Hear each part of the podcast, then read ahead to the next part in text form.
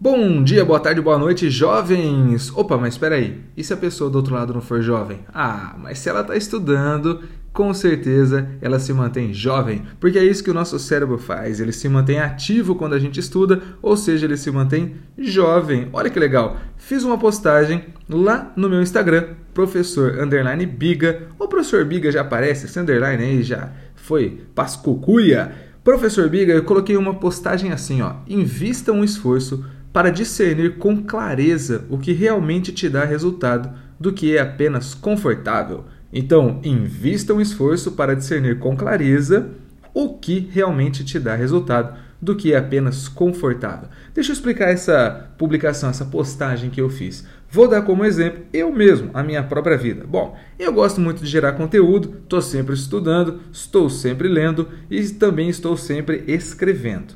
Mas para mim, o que, que gera resultado? O que gera resultado é eu ler alguma coisa. Opa, legal, vi um insight aqui, vi uma ideia, captei alguma coisa que eu posso contribuir com a galerinha aqui do podcast. Então eu preciso escrever, eu preciso anotar. Tive um insight, preciso anotar esse insight. Só que toda vez você anotar, você escrever, parece que a leitura ela não flui. Então, às vezes eu demoro uma hora para ler duas páginas. Sim, uma hora para ler duas páginas. Aí parece que você está com aquela sensação de, meu, não vou acabar esse livro aqui nunca. Só que é desse jeito que eu tenho um resultado. Eu li, veio alguma coisa na minha mente, eu vou escrever. E esse escrito, ele vai virar algumas dicas muito importantes e vai ajudar muitas pessoas. Então tá vendo o tamanho do resultado que é gerado? Agora, o que, que seria confortável para mim? Confortável para mim, eu digo que às vezes eu faço isso. Eu leio alguma coisa, aí eu falo, ah, depois eu anoto. Aí eu leio mais um pouquinho, ah, depois eu anoto. Aí eu leio mais um pouquinho, ah, depois eu anoto. Então é confortável eu ir deixando para depois eu anoto. Só que aí o que acontece? Geralmente, é, meu pai ele sempre disse uma coisa pra gente, né? Ele sempre disse assim, ó, o preguiçoso trabalha dobrado. E isso faz todo sentido. Pega agora o que, que acontece. Quando eu vou estudando, lendo e anotando, escrevendo, criando conteúdo, eu, eu não copio, eu faço síntese, eu transformo, eu tenho essa criatividade em cima desse meu conteúdo, eu tenho um resultado. Quando eu só leio e digo que depois eu vou anotar, ah, eu levanto, vou tomar um café, vou mandar um WhatsApp, vou mandar um Instagram, eu acabo fazendo minhas coisas cotidianas aqui da minha vida e muito daquilo que eu li eu acabo meio que esquecendo.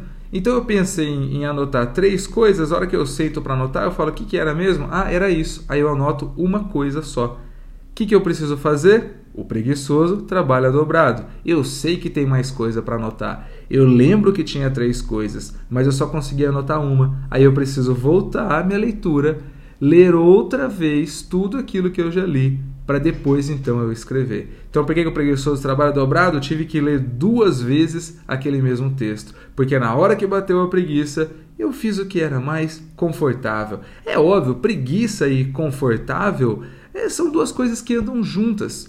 Então, invista esse esforço para você entender: opa, isso aqui me dá resultado ou isso aqui é confortável? Vamos pegar mais um exemplo, um exemplo aí do, do, do dia a dia. Você que está estudando, vamos supor que está estudando uma matéria de humanas comum, história, alguma coisa assim, direito.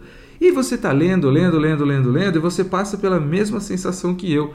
Você pensa assim: bom, hoje eu preciso ler essas 30 páginas. Se eu for um pouco mais rápido, eu consigo dar conta, eu leio. Só que aí você lê, faz um resuminho, lê, faz um resuminho. Você viu que em uma hora você está na página 7. E aí você faz aquela conta, hum, não vai dar tempo. Eu vou passar o dia inteiro lendo isso aqui e não vou terminar. Aí você resolve fazer o seguinte: ah, eu vou ler tudo de uma vez e depois eu faço um resuminho. Você escolhe o que é mais confortável, mas isso é normal, não se culpe por isso. A gente faz porque a gente cansa mesmo. É igual se eu for correr na rua. Eu estou correndo na rua, correr vai ser dificultoso, correr dói minhas pernas. O que, que dói menos? Andar. Então, a hora que eu não aguentar mais, que eu não suportar mais as, do as dores das minhas pernas, o que, que eu faço? Eu passo a andar. Normal. O meu cérebro é assim também. A hora que eu já estou cansado, o que, que eu faço? Eu passo a, vamos dizer assim, andar com o meu cérebro, fazer o que é mais confortável. Mas é esse turning point que a gente tem que ter noção. É essa clareza. Opa, agora eu passei do modo esforço, que seria o correr, para o modo confortável que seria o andar. Em relação à atividade física, parar de correr um pouquinho e começar a andar ainda estimula a minha circulação, ainda estimula a minha respiração, ainda estimula a minha musculatura. Então, não tem a mesma eficiência de correr, mas tem uma certa eficiência. Agora, vamos voltar na nossa história. Você vai lá, ficou com medo de que não vai dar tempo de ler todas aquelas 30 páginas. Passa a fazer o que é mais confortável para conseguir ler as 30 páginas. E aí?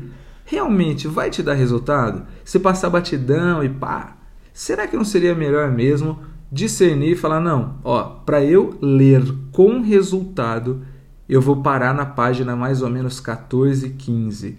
E amanhã eu retomo as outras 15 páginas. Então essa que é a clareza, esse que é o discernimento. Você entender que muitas vezes você não avançar tanto em números significa um avanço muito maior em aprendizado. Então é muito mais importante eu aprender de fato aquelas 15 páginas do que eu ler 30 páginas. Hoje em dia tem um movimento na internet sobre é, ler a quantidade de livros, então é muito comum a gente postar, pô, eu li 30 livros, eu li 40 livros no ano, mas será que o lance é esse mesmo? É você passar pelo livro ou o livro passar por você?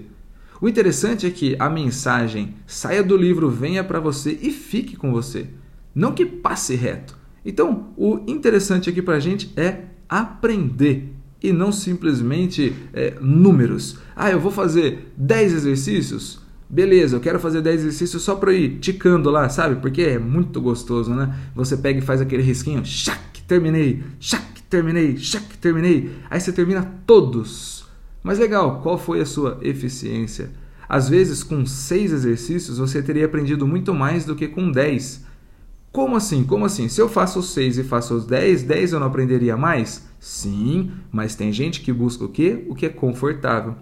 Ao invés da pessoa fazer seis exercícios, nossa, mas esforçar a cabeça, quebrar a cabeça para terminar aquele exercício, o que, que ela faz? Ela começa o primeiro, não conseguiu, vai para a internet, procura a resolução, terminei o primeiro. Opa, mas você terminou de uma forma confortável.